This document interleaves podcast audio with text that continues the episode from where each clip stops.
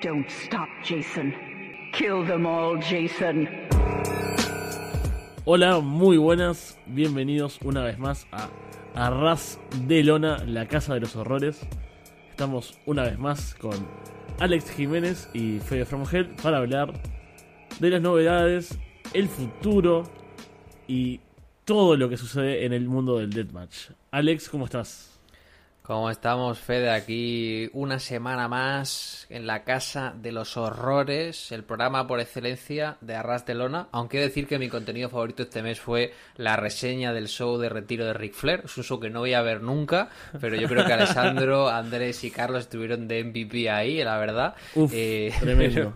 No prometemos un programa igual de bueno, pero intentaremos estar a la altura. A la gente parece que le gusta nuestro equilibrio entre la información y la comedia, así que vamos por buen camino.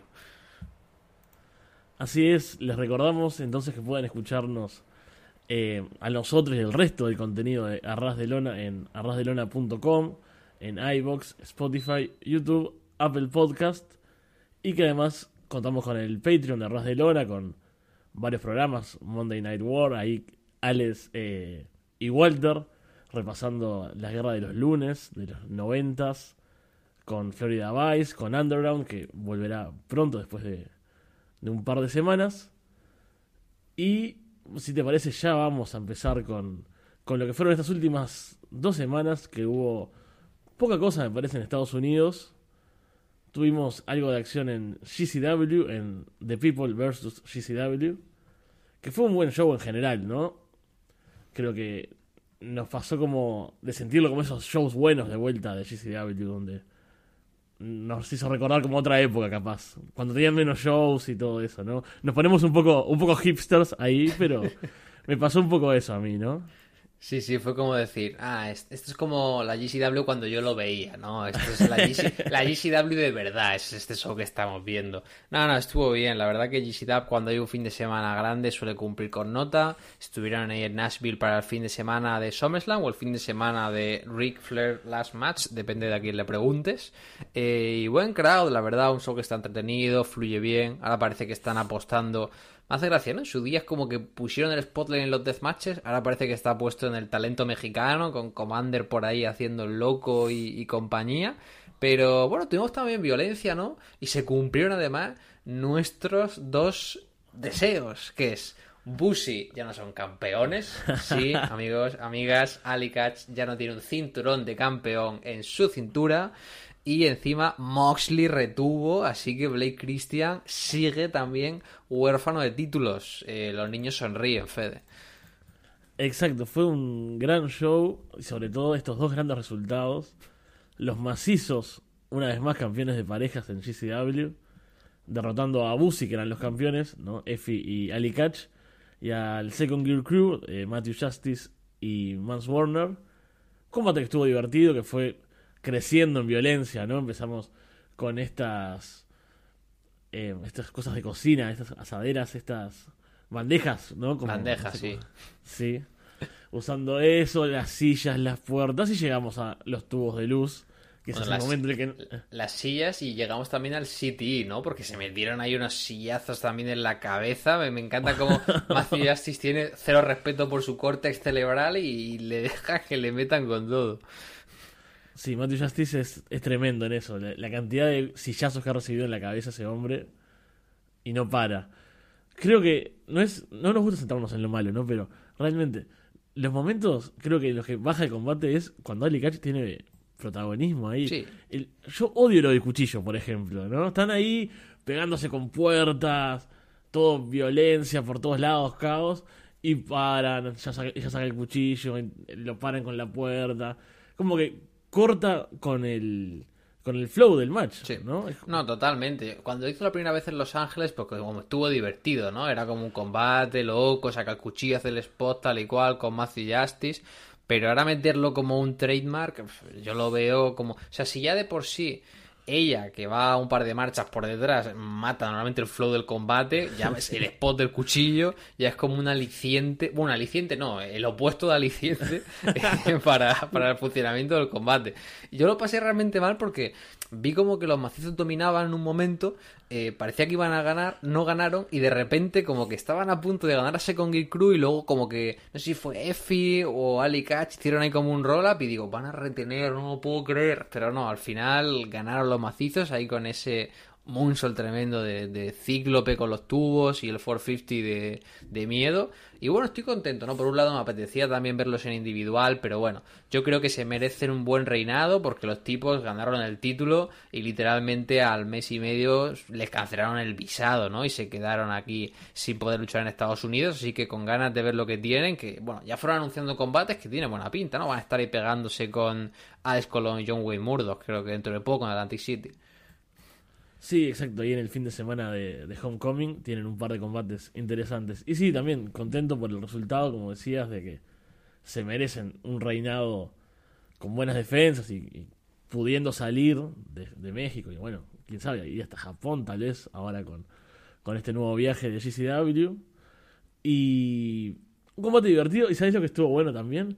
Que la estructura que hizo Second Gear Crew funcionó no demoraron tanto. Exacto, no, tu, no construyeron, que... no construyeron ahí 75 pisos de mesas para tocarlas de refilón, ¿no? Estuvieron 7 de 10, yo creo, con Crew aquí. Sí, sí, han mejorado en eso, hay que, hay que admitirlo. Y después, en el evento principal, John Moxley retuvo el título mundial de GCW ante Blake Christian, que fue un buen combate también. Mox sí, siempre le mete su, bueno. su, cuota de violencia ahí. Sí, he visto gente diciendo, wow, de las mejores actuaciones que estuvo haciendo aquí, eh, Blake Christian, tal. A ver, sinceramente, a mí me pareció el típico, en el buen sentido, el típico combatazo que hace Mox siempre en las indies, ¿no? Un combate medio violento, se pone a hacer striking, un poco de brawl, luego saca algunos objetos, ¿no? Pero no sé, creo que ha tenido muchas mejores performances con gente como Big Music, con gente como, eh, no sé, Tom Lawler en Defy, con gente como Josh Barnett. Aquí se quedó en un buen combate de Mox, pero yo creo que Blade, pues bueno, estuvo bien, pero a mí me sigue sin convencer para ser campeón, vaya. Sí, sí, ese era el, el, temor que teníamos de cara a este combate. Después, igual, de a medida que se acercaron los días, fuimos bajando y pensando, bueno, no creo que pase. Claro, no, es como momento... Moxley como campeón interino no iba a perder contra Blake Christian, ¿no? Pero bueno, recordemos que el tipo perdió su invicto original cuando salió WWE contra Torullano, entonces yo me creo cualquier cosa. Exacto, el mundo del wrestling es muy raro, puede pasar de todo. Pero eso estuvo, estuvo bueno. Un poco de sangre ahí, dominio este agresivo de Moxley y una vez más una defensa exitosa. Vamos a ver quién le podrá quitar el título en el futuro a Moxley aquí Igual en Effie, Effie se va a enfrentar a Mox ahí en Uf. Atlantic City, ¿eh? Cuidado. Mirá a si, pues, perdió, bueno, ¿eh? perdió el de parejas para, para ser campeón mundial. Eso es algo que, que pasa mucho, ¿verdad? Ese, ese recorrido. Yo, yo he de decir que a mí Effie campeón mundial es una cosa que me gustaría la verdad. Yo prefiero a Effie con el campeón. Creo que es de los pocos tipos eh, GCW Originals que me gustaría, pero más que nada porque me aportaría algo diferente, ¿no? Como cuando era campeón Cardona y demás.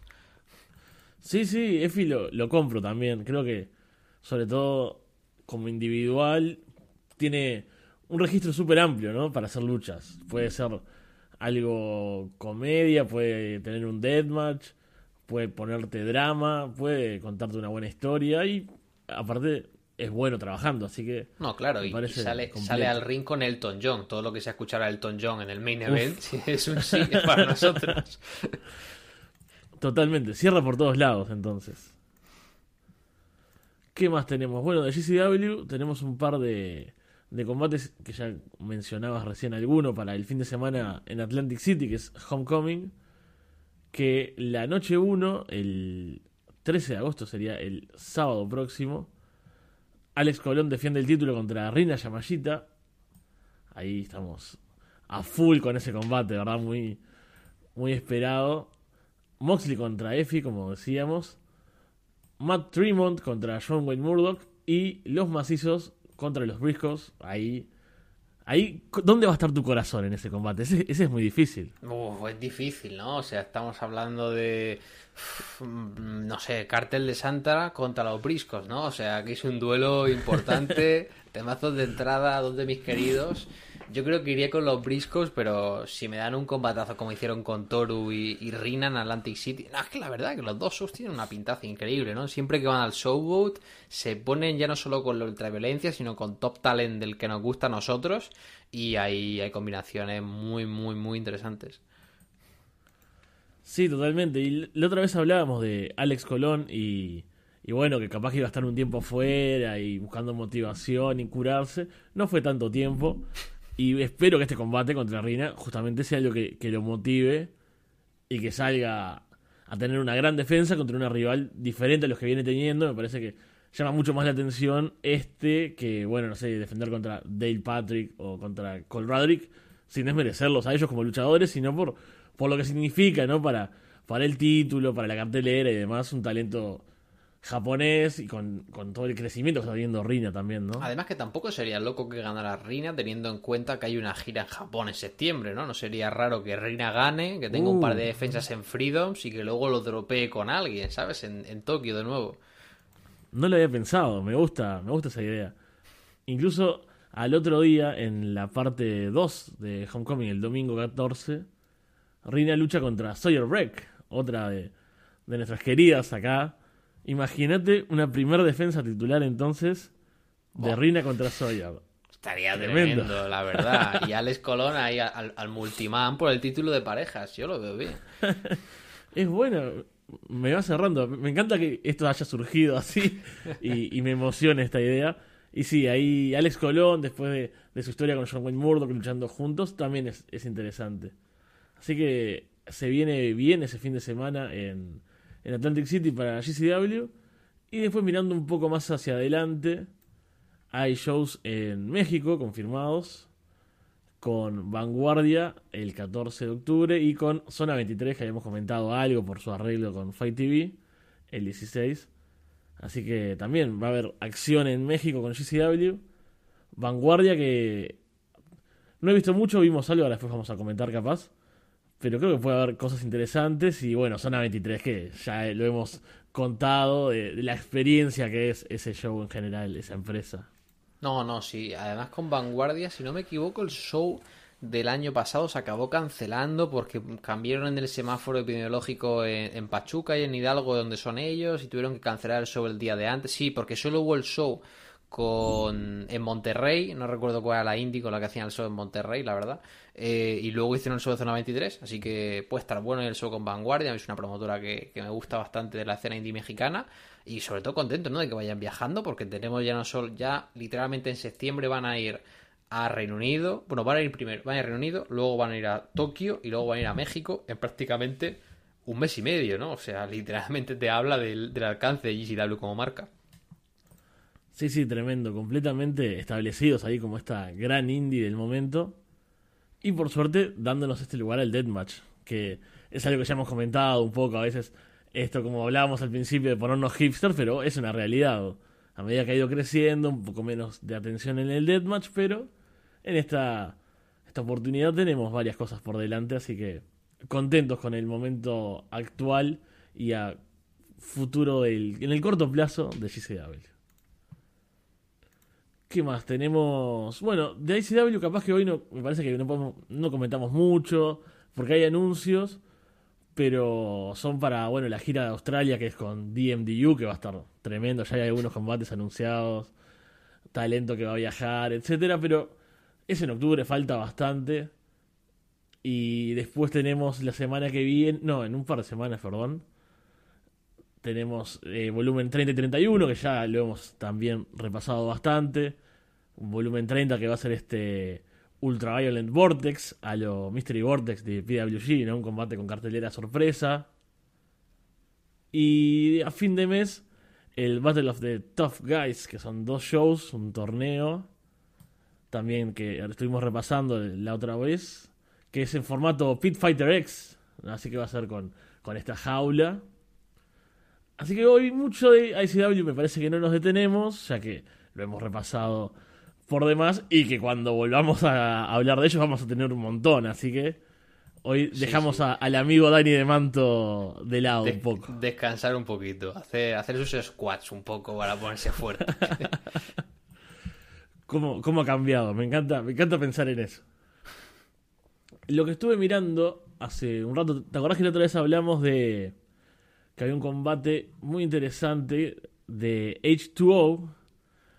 Que era por el Danny Havoc Hardcore Championship. Estuve buscando, encontré. Me encantan los nombres largos. Es como hablamos cuando en Japón, viste, con, con las estipulaciones locas. Acá no es tan largo el nombre, pero es un Violent by Design Deathmatch por el Danny Havoc Hardcore Championship. Pero Tomó aire. Violent by Design no es un stable de, de Impact Wrestling. Sí. Yo lo miré dos veces, dije estoy leyendo bien. Lo Están dudé, ahí, pero están ahí Eric Young y Joe Doering saliendo en, en el antro de Matt Tremont en Jersey. a pegarse con tubos no estaría mal tampoco. Hombre, tú imagínate a Joe Doering saliendo ahí para pegarse con Mouse y Kennedy Copeland en Nueva Jersey. Me muero. Pero nunca se sabe. El mundo, como es, el mundo del wrestling es una locura. Ese combate lo que tenía interesante es que son ideas y diseños de Danny Havoc, justamente esta gran mente del Deathmatch. Así que me tiene con bastante hype. Este show va a ser el 15 de agosto.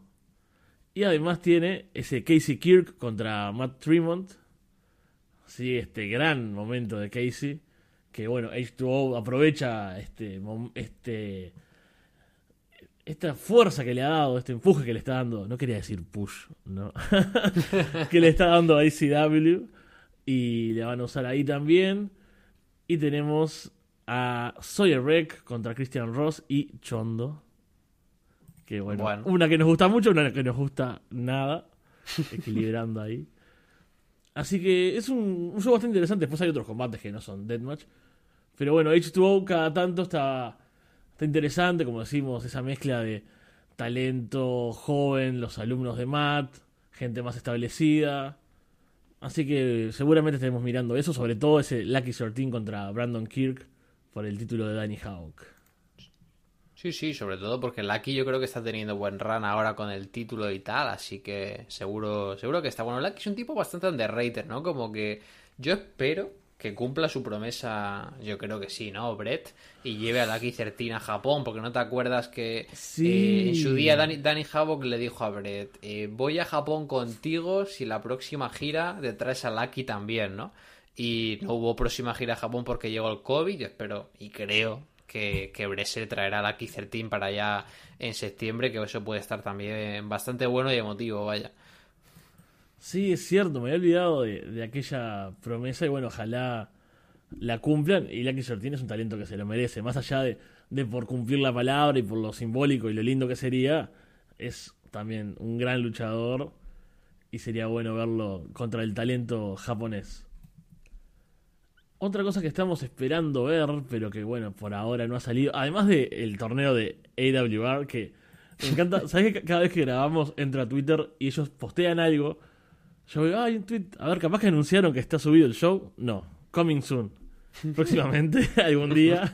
Que dejen de tuitear mm, cosas random y suban el maldito show de una vez. Que luego el show será un, un mojón, porque los, los dos últimos torneos que hemos visto así de indies más rozando el backyard en Estados Unidos, hablaremos más adelante, están, están complicados, están complicados. Pero uno, uno no puede con esas ganas y, y yo, sobre No. todo yo que soy loco de, de ver las cosas enteras. Y voy cinco combates de un torneo y digo, por Dios, ¿qué estoy haciendo? Pero y claro, ahí sigo. cuando, cuando ya llevas cinco tienes que acabarlo, no lo vas a dejar a medias. Claro. Pero lo que hubo ayer fue eh, un show de Circle Six. Here Today, One O Tomorrow. Tienen unos nombres estos shows de este fin de semana que eran horribles. Pero, como llama la atención un par de combates por lo menos, que estuvo Ruben Steele contra Eric Ryan, que seguro vieron las imágenes. Y si no las vieron, tienen que ir al Twitter, de- a la cuenta de, de Twitter de Eric Ryan, porque, uff, esa espalda, por Ah. Dios. Se mata, o sea, es el típico combate de Light eh, americano a tope, tremendo y tiene, tiene una pinta tremenda. Yo recomiendo que vayáis también al Instagram del, de Unfucking Believable, que es mi cuenta favorita de Instagram. O sea, la gente en el autobús eh, de repente dirá, a ver que voy a cotillear que habla este chico con WhatsApp y ve de repente tipos llenos de sangre, ¿no? Pegándose con tubos de luz. Eh, y tiene una pinta tremenda, ¿no? Y luego también estuvieron sin, sin cristales, ¿no? También Masada y Bobby Beverly. Así que buen show. Eh, no lo pudimos ver en directo. Todavía no subieron el on demand a, a Title Match Network. Con un poco de suerte de aquí a dos semanas podemos podemos comentarlo, pero a mí Rubén Steele, creo que el tipo se lesionó, ¿no? Eh, ¿No te suena? Sí, sí, sí, estuvo fuera un tiempo. Estuvo como petándolo así un poquito en la cena, creo que esto es por Texas, ¿no? Estuvieron en el, en el venue de Loco Wrestling y tal, estaba como subiendo. Eh, y estoy contento de verle, yo creo que es un tipo bastante, bastante interesante a nivel prospects americanos. Sí, un amigo de, de otro amigo de la casa, como es Casanova Valentine. Así que Panitas acá con, con Rubén Steele. Reconoce ya Fede que Casanova te paga para que le menciones en cada programa, porque no hemos visto ni un combate suyo, pero en todos los programas está ahí el short ese sponsorship aquí de, del podcast o algo. Tremendo, tremendo. Hablando de torneos, va a llegar este momento. Es. Esto. No sé ni cómo describirlo, pero AIW tuvo un torneo hardcore, el First Annual Vila Alfonso Hardcore Tournament. Ok, ¿por qué Vila Alfonso hace un torneo Deathmatch? Esa es mi primera pregunta. hay, hay muchas preguntas acá. Pero lo primero que me llamó la atención, yo a veces soy un poco distraído. Yo vi que. Vi primero un, un anuncio eh, de uno de los combates que me llamó la atención porque estaba Ultramantis Black, este legendario, histórico, luchador de Chicara. Tengo su máscara acá colgada, uno de, los que me gustaba mucho en esa época. Y dije, ah, qué bueno, va a luchar Ultramantis, a ver, es un torneo hardcore, a ver, ¿qué pasa? ¿Quiénes son? Y entro a mirar los nombres, y entro a mirar los cruces. Pero esto no me frenó. Pero antes de ver los combates, antes de, efectivamente mirar el show, comentábamos con Alex y, otros amigos, ¿no? Bueno, miren, esto va a pasar mañana, creo que era, ¿no? Ya estaba por salir, yo ni, ni enterado que existía esto. Y cuando empezamos a ver los nombres, pasaron cosas pasaron cosas, ¿no? Y es que, bueno, era tenía bastante mala pinta el show, no vamos a negarlo, era un show que no es que tuviera, no tenían una cara especialmente buena, y claro, estábamos ahí comentándolo por el grupo, tal, y de repente nuestro querido aquí Carlos Ryder de la familia de Rastelona eh, le cambió el nombre al torneo y hemos aceptado que el torneo no se llama Vira Alfonso Hardcore Tournament, sino que es el torneo de Ari Aster, el director de cine de terror, ¿no? Y el bueno de Carlos se dedicó a crearle un subpersonaje a todos los luchadores de este show porque decían que eran dignos protagonistas de películas de, de cine de terror y nos ha permitido aquí replicarlo en el programa Fede. Yo, si quieres, te cedo los honores. Bueno, entonces teníamos estos ocho luchadores que son los siguientes y con sus cómo serían esos villanos de películas de terror de, de Ari Aster, según Carlos. Tenemos a Levi Everett llevando una secta, que nos cuadra totalmente. Hoodfoot, como un carnicero que mata a sus víctimas y hace chorizos con ellas. me pega, me pega, siempre está sacrando. sí, esto, esto va a ser muy difícil de, de leer sin, sin quebrarme la mitad, pero bueno. Madman Fondo es el hijo de un señor que se suicidó en un manicomio que va a acabar con todos los psicólogos de su ciudad. Bueno, bien, bien, nos pega. Se nota que es una persona que no está bien del pero. No está bien, no anda con los bloques de cemento, con con ese, esa sierra que usa con el cartel de pare. Y cuando habla, no sé cómo lo hace, que siempre acaba contando la historia de cuando se comió un bump eh, eh, en una tabla con lápices en CCW y se reventó el culo y dice, no hagáis esto. Y es como, ya te hemos escuchado, abuelo, tienes razón. El Yayo ahí. Ultramantis Black, bueno, sería como un próximo villano de Batman, ahí ya más con máscara además. Kaplan es un antiguo atleta que estuvo durante años llevando droga escondida en sus viajes a Olimpiadas y cosas así.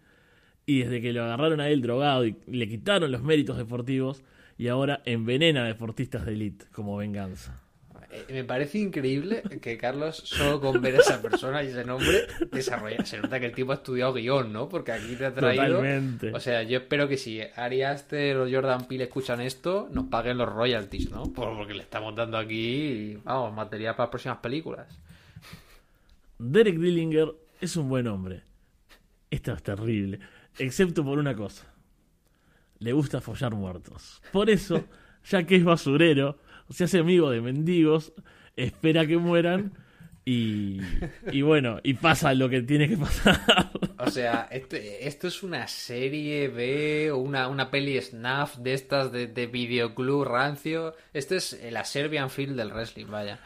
Exacto, pensé lo mismo. Esta que En vez de Kaplan debería ser, o sea, en vez de Derek Dillinger debería ser G. Raver el protagonista de esta película. G. Raver completamente en este rol. Esas películas que bajás de un blog terrible, ¿viste? Eh, esos que el, el subtítulo está mal, tenés que sincronizarlo vos después en el VLC.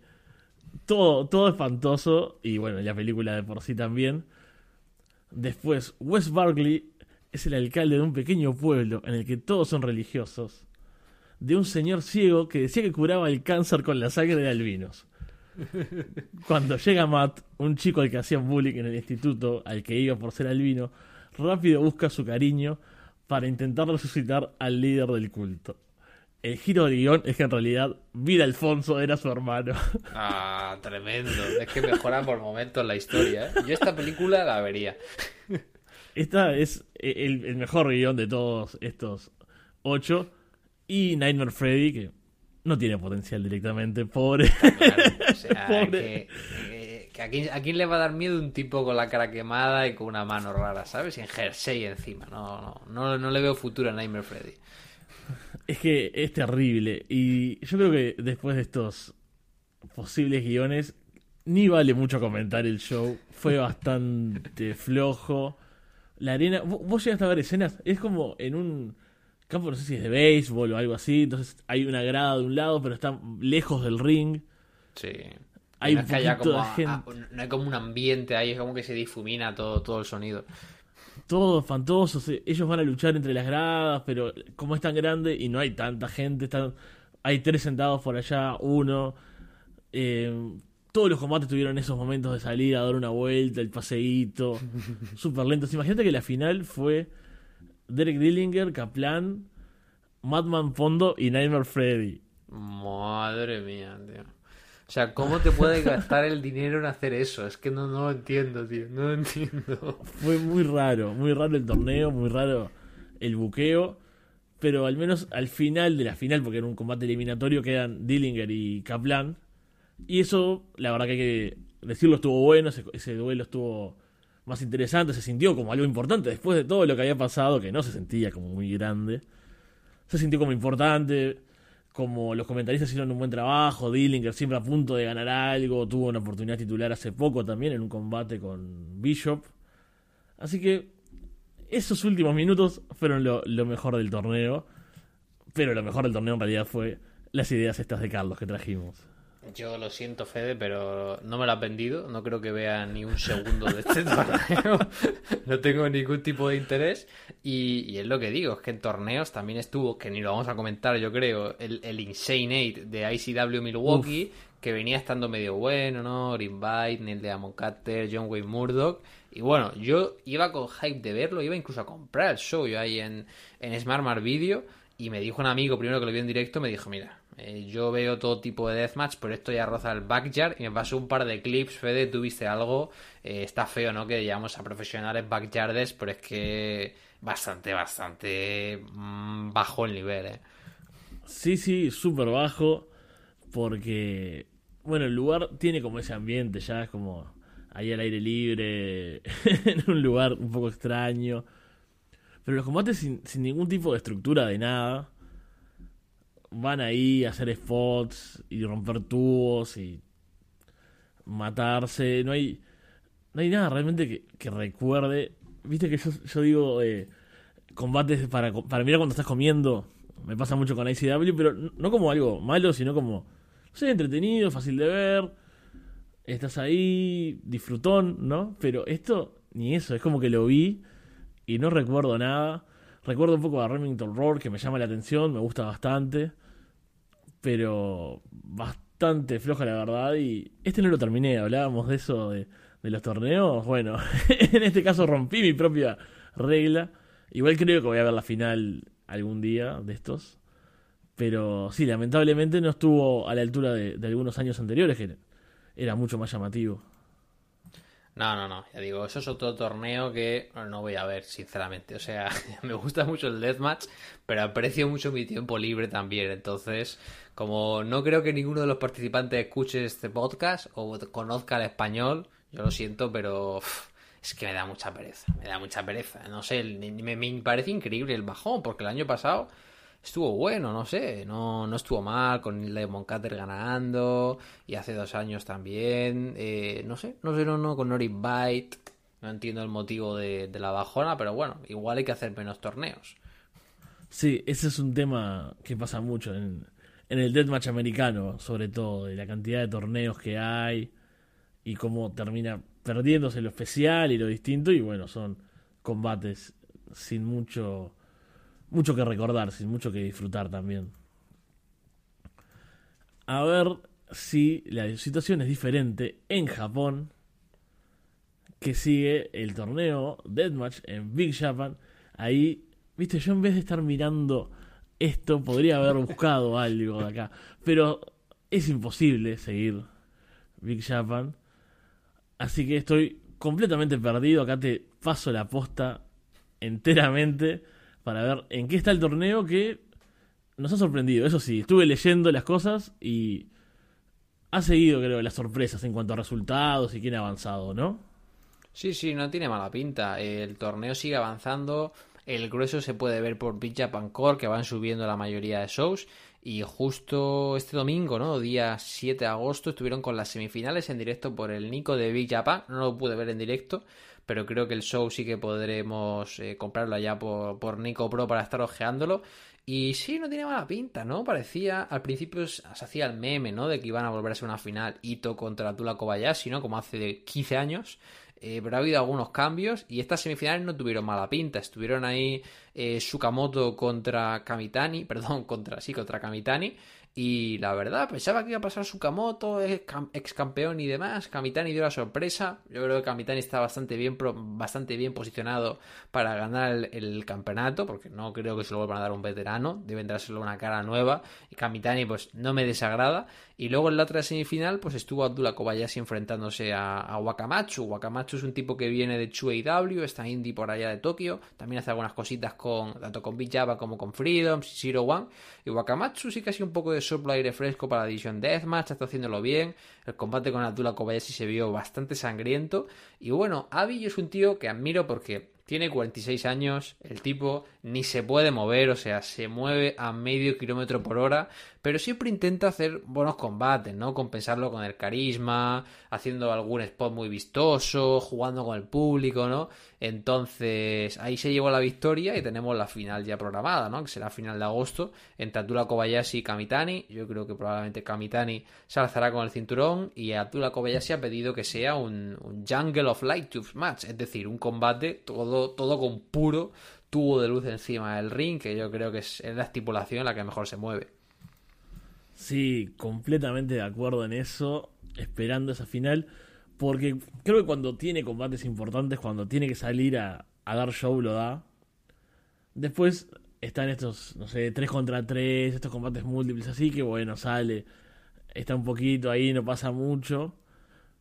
Pero acá en una final por el torneo tengo expectativa.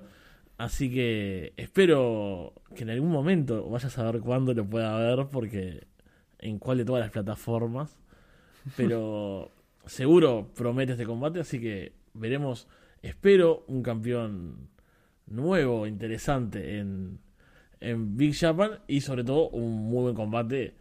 Esto del el Jungle of Light Tubes me parecen genial, ese tipo de estipulaciones cuando el ring queda completamente lleno de pedazos de vidrio ahí, los tipos todos ensangrentados, spots geniales, es ya estoy, ya lo pienso y, me hypea por adelantado.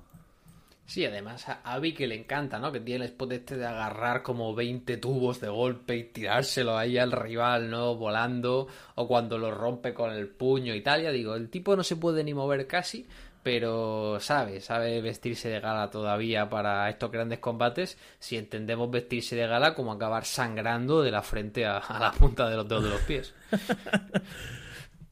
Después tenemos la situación en Freedoms, que tuvieron el Shinkiba Deathmatch Carnival. Ahí ese show no lo pude ver aún. Sé que, bueno, este es importante, sobre todo lo que sucede en la Estelar y lo que pasa con, con el equipo de Parker, con ERE. Ahí, ¿qué nos puedes contar al respecto?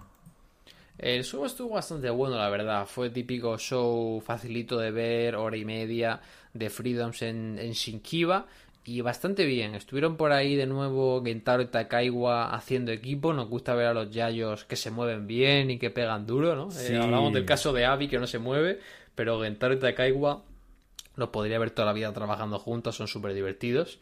Pero eso estuvo bien, eso estuvo bien, la verdad. Eh, hubo por ahí un combate por equipos de tríos en el que estuvo Takeda haciendo equipo con Toru y Reina Yamashita contra Ere, estuvo divertido, estuvo bien, ganaron ellos y me gustó, ¿no? Porque siguen con esto de que Takeda ha traicionado a Ere, pero tampoco es parte de Unchain ni nada, ¿no? Es como que sigue manteniendo esas distancias con ellos, incluso ataca a Rina Yamashita después del combate para dejarle claro que, que no le respeta, entonces será interesante ver cómo juegan con esto a nivel storyline con la dinámica y luego la estelar que estuvo muy bien, que estuvieron ahí violento Jack y y Drew Parker enfrentándose a Masaoka y Kasai, por lo que esperas de estos cuatro luchadores, unos 19 minutos, buenos spots, bien estructurado, eh, locura por aquí, locura por allá, al final Drew Parker que gana a Masaoka, ¿no? Pinea al campeón con esta precisa Swanton Bomb que hace este en la escalera, ¿no? Con los light tubes y demás.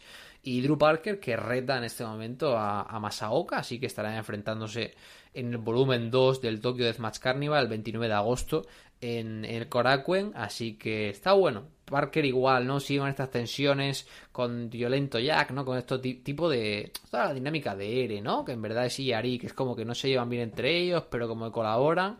Igualmente, no creo que le pongan el título de Drew Parker, me sorprendería, pero el combate con Masaoka puede estar muy bueno, ¿no? Porque, no sé, son como dos estilos que me pegan mucho, ¿no?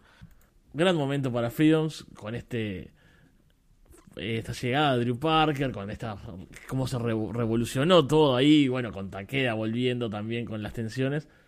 Así que se viene también un mes interesante para la empresa.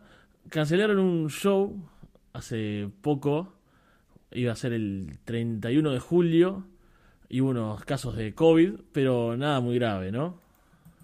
No, nada grave. Están con COVID Takeda, Reina de Masita, Toru Suyura y Fukimoto. Estuvieron, contrajeron el COVID hace como 10 días.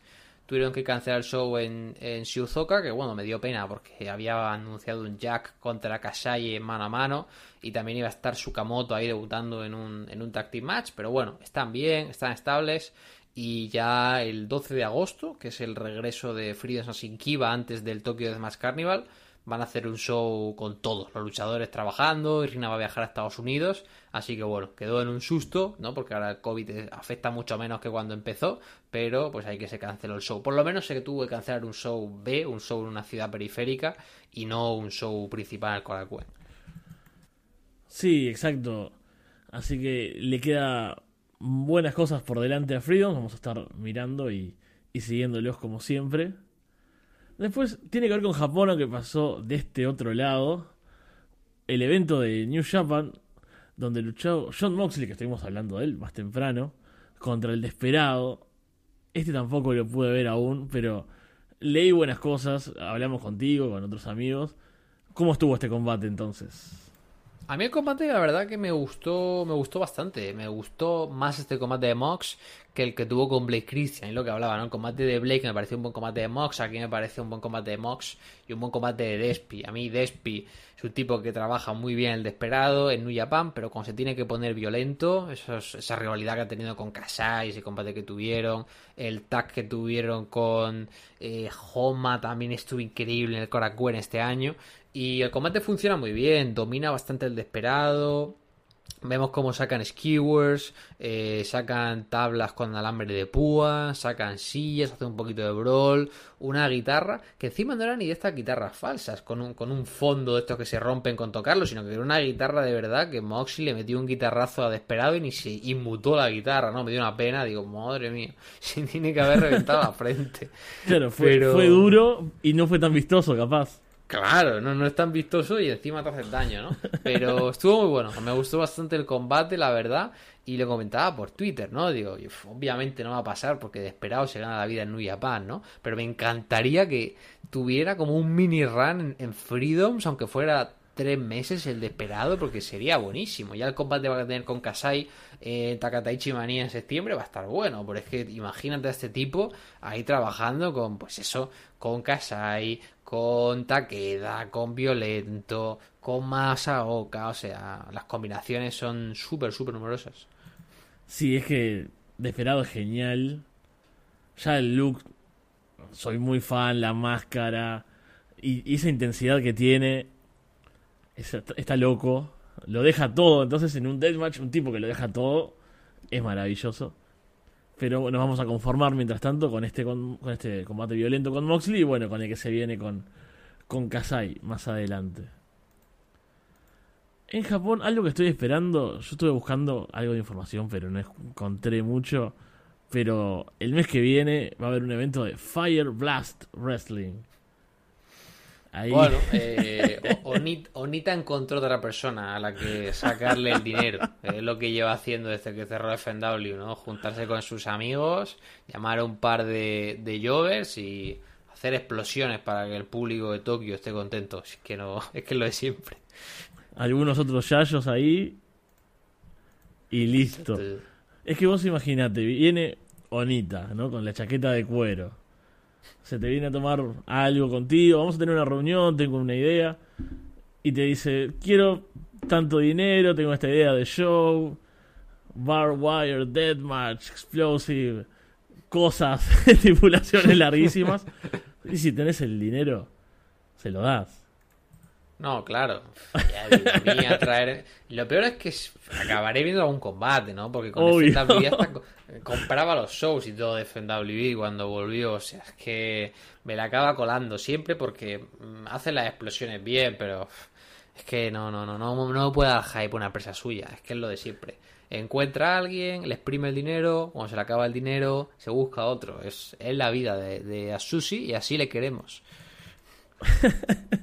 Estuvo, aparte, creo que ayer en Estados Unidos, tenía otra lucha con Bully Ray. Sí, haciendo ¿por equipo. Qué? ¿Por, qué Onita es amigo de Bully Ray? A ver, que seguro que es, lo peor, es, amigo, es, amigo de, es amigo de Feinstein y Feinstein ahí en Filadelfia siempre llama a Bully, pero es como. es que tú imagínate una cena después del show con Rob Feinstein, Bully Ray y Onita, ¿sabes? O sea, eso puede ser. Puede ser increíble lo que salga de esa mesa.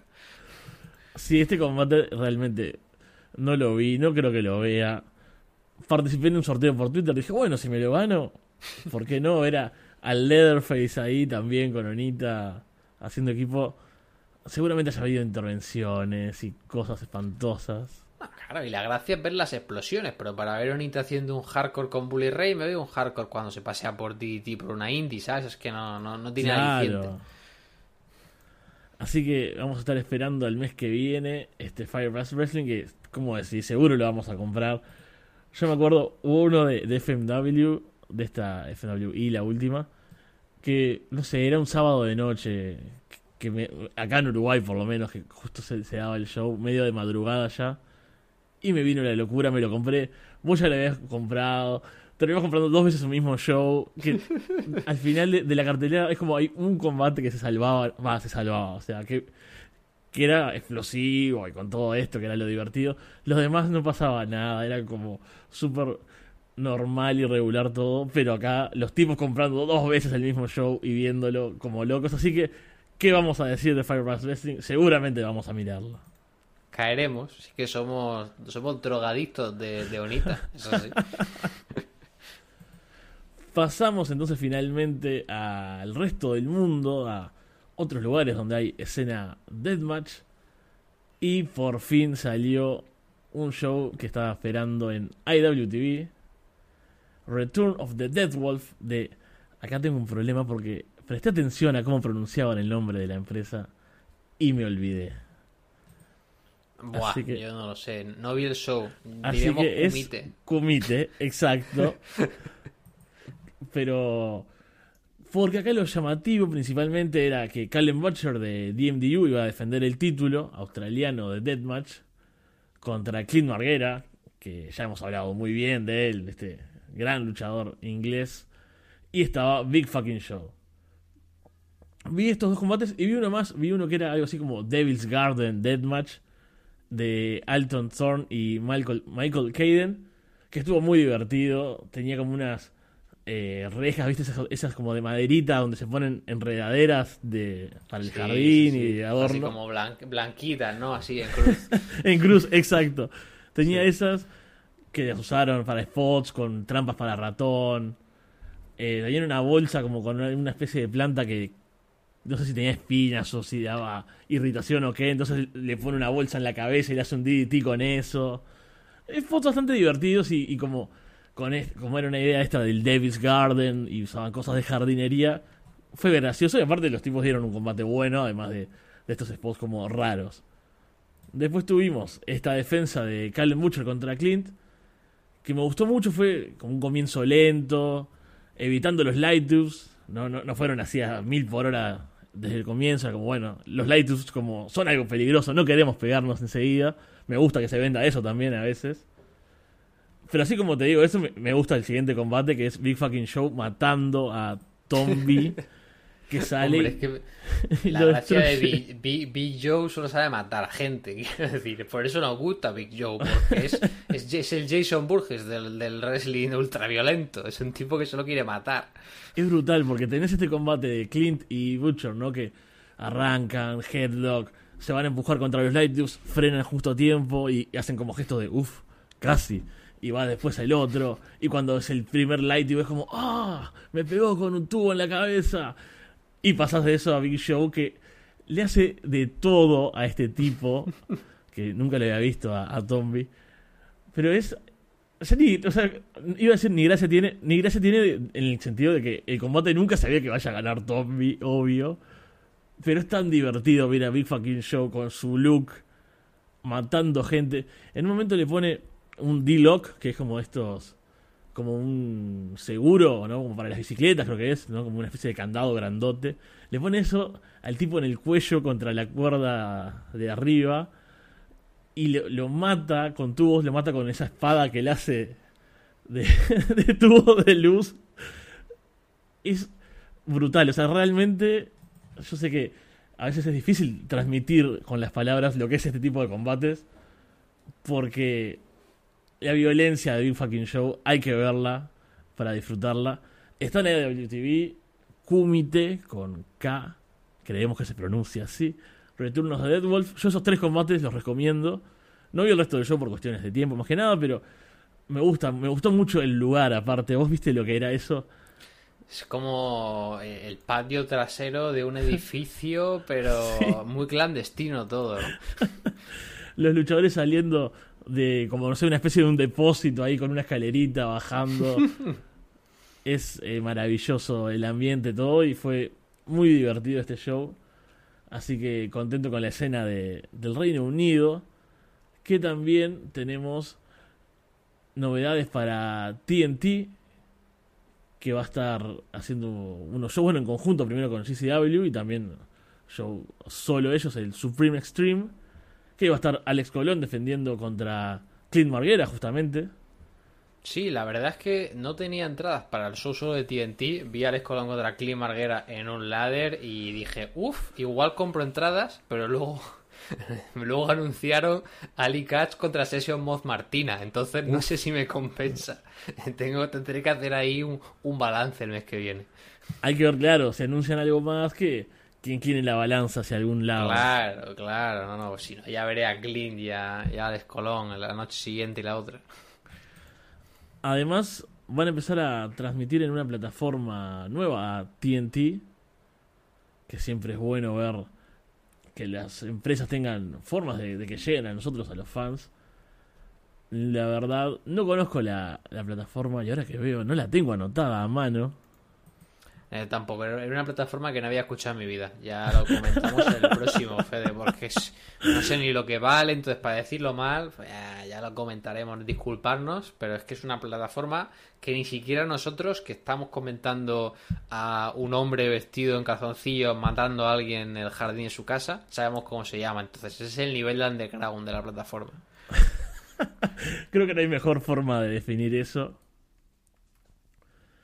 ¿Qué más tenemos en el mundo? Bueno, hablando un poco tangencialmente de, Australia, DMDU a celebrar el Dream, este torneo Deathmatch que hicieron el año pasado. Va a ser el 27 de agosto, así que falta todavía unos cuantos días y después siempre demoran en subirlo. Así que vamos a esperar a, al próximo programa para verlo, pero Está interesante la escena Deathmatch en Australia. Seguramente vamos a estar mirando ese show de Dream, ese torneo, que, bueno, es un torneo Deathmatch, pero al menos es en otra parte del mundo, no es en Estados Unidos. Va a tener a Jimmy Lloyd, pero después tiene talento de to- local. De todos los tipos que puede volar, eh, de bolas a Jimmy Lloyd, que a mí me gusta Jimmy, es un tipo súper divertido, me parece infravalorado, pero me sorprendió que no tuviera más imports, ¿no? Creo Sí. que es el único que trae, ¿no? Sí, sí, una, una sorpresa la decisión. Esperemos que, que tenga un buen recorrido ahí en el torneo.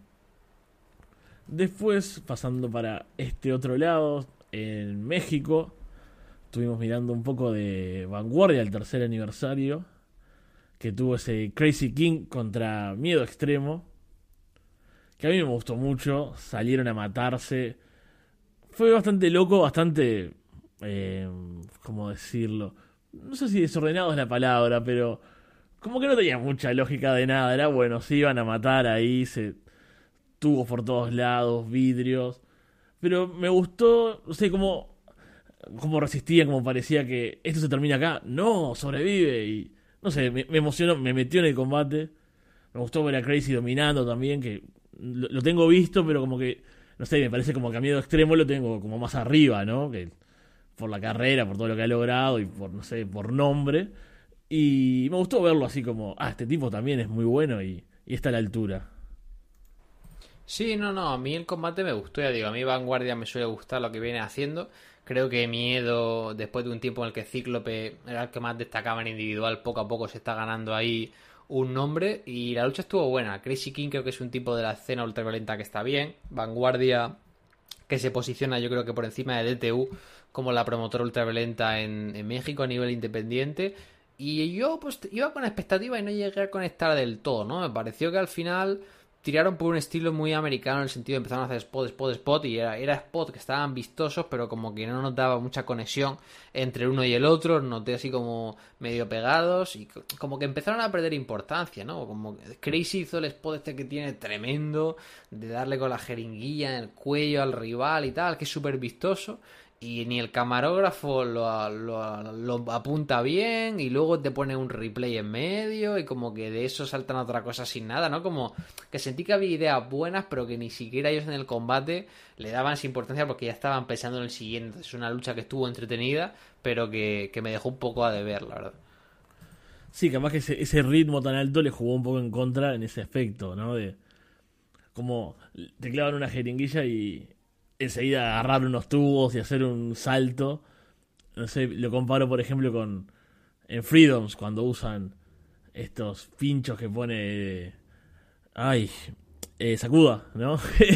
que se atraviesan la boca así o, o no sé, Drew Parker con con los dardos, como que se siente diferente y, y es un momento, el tipo se para, ¿no? Las reacciones faciales, todo como, es un momento mucho más dramático, sí, acá no, no se vivió mucho así y la producción tampoco ayudó en ese, en ese spot, pero divertido, eso seguro. también estuvimos viendo que acá no hemos hablado, sobre todo por bueno, porque no hay deathmatch, pero de Riot Wrestling estuvimos viendo a Santiago Sangriento contra Rookie por el título extremo de WWE en el season finale de Riot. Y me gustó mucho el combate, me pareció muy divertido, me gustó mucho la, la reacción de la gente con los spots. Es más hardcore, ¿no? No hay tubos así, pero hay mesas, hay, hay fuego en un momento, hay un poquito de fuego ahí al final en un spot que queda muy bueno. Vos lo viste, este, estuviste ahí, ¿verdad? No, bueno, no pude estar justo en vivo en este show porque me pilló de vacaciones, pero sí que estoy siempre por los shows ahí de España. Y bueno, Santiago Sangriento, el tipo empezó como un luchador ahí más underground en Chile, se mudó a España a principios de los 2000, principios de los 2010. Y el tipo se convirtió en eso, es el icono extremo, sale ahí con su peto, con la máscara. Y siempre hace mucho hardcore, no llegan a hacer deathmatch nunca aquí en España. Yo espero algún día en mi vida poder hacer de promotor en un show con un deathmatch en España, en mi sueño. Eh, pero de momento se va metiendo algo de violencia y se enfrentaba aquí a Rookie, ¿no? Que es como algo, una figura parecida, pero en Madrid, ¿no? Era como el, el tipo arraigado en Barcelona, el tipo arraigado en Madrid, el público estaba súper metido, ¿no? Es un público súper excitado que, a diferencia de del americano, ¿no? Aquí ven algo ya un poco hardcore y ya es como que se viene arriba, ¿no? Entonces había muy buen ambiente y lo que dices, metieron ahí un poquito de fuego e incluso sacaron el pizza cutter, ¿no? Para hacer el blade y demás con Santiago ahí sin la máscara me gustó el combate, estuvo entretenido, no, no se esperen nada loco, pero creo que es curioso de ver, ¿no? Porque a veces uno piensa, hostia, es una escena independiente española, ¿no? Y de repente ver a dos tipos tan over, ¿no? Y tanto público, es como que, se hace bueno de ver. Sí, se hace bueno de ver, y aparte me vendieron durante el combate, con las, además de obviamente con el trabajo y la, acción, con lo que se iban diciendo y con cómo lo fueron llevando de de esto de que no precisas tener una gran historia detrás para contar una historia en el ring, justamente que es lo que me parece que hace destacar a los luchadores, por esto de, los iconos, cada uno de su lado. Santiago Sangriento yo ya lo conocía, no demasiado, me gustó ahora como para conocer un poco más, estuve escuchando unos podcasts y eso que me pasaste, me pareció súper interesante, pero es un nombre que si estás un poco metido en la escena española, sale enseguida. Y esta cosa como rookie más joven, ahí yendo como que él es el icono ahora y... No sé, se me vendió como muy fácil la rivalidad, además de, de que la llevaron bien en el ring y todo, fue buenísimo y si esto le sumas la reacción de la gente que ve una mesa partiéndose y se levanta, es genial porque... La, la gente ve una sombrilla de la playa y ya se vuelve loco, ¿no? Como si estuviera sacando ahí una Tokyo Tower de Live es que. Totalmente, eso me encantó. Me hizo acordar a, no sé, cuando yo fui ahora hace poco a Argentina, que, que hubo uno también con mesas y con partes de computadora, ¿no? Que se pegaban con teclados. Y yo mirando eso en primera fila, volviéndome loco como si, no sé, se tiraran contra una construcción ahí con vidrios y como en zona 23, pero que claro, si acostumbrado, te llama mucho la atención y, y si se hace general, se contagia y todos viven eso y bueno se transmite también para uno que lo ve lejos después. Y creo que eso es también gran trabajo de, de los luchadores de lograr ese, esa reacción en el público. Sin más entonces, me parece que podemos ir terminando con este repaso, este programa de hoy. Tenemos varias cosas para las próximas semanas. Me alegra mucho que el mundo del Deathmatch nos siga dejando con cosas pendientes, que tenemos muchos shows por venir, cosas que dijimos ni siquiera las hablamos hoy porque vamos a tener demasiado, así que genial, gran momento del Deathmatch. Muchas gracias por habernos escuchado, muchas gracias Alex por haber compartido y nos vemos pronto por acá.